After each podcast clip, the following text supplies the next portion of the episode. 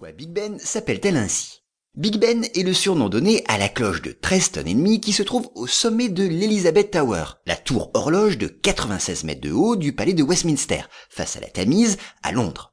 À l'origine, quand elle fut mise en service, le 31 mai 1859, elle s'appelait The Great Bell, qui signifie la grande cloche. Puis on s'est mis à la nommer Big Ben. Il faut tout de suite dire que l'origine de ce nom est incertaine. Il existe plusieurs théories. Je vous livre d'abord la plus connue, celle qui est la plus fréquemment retenue.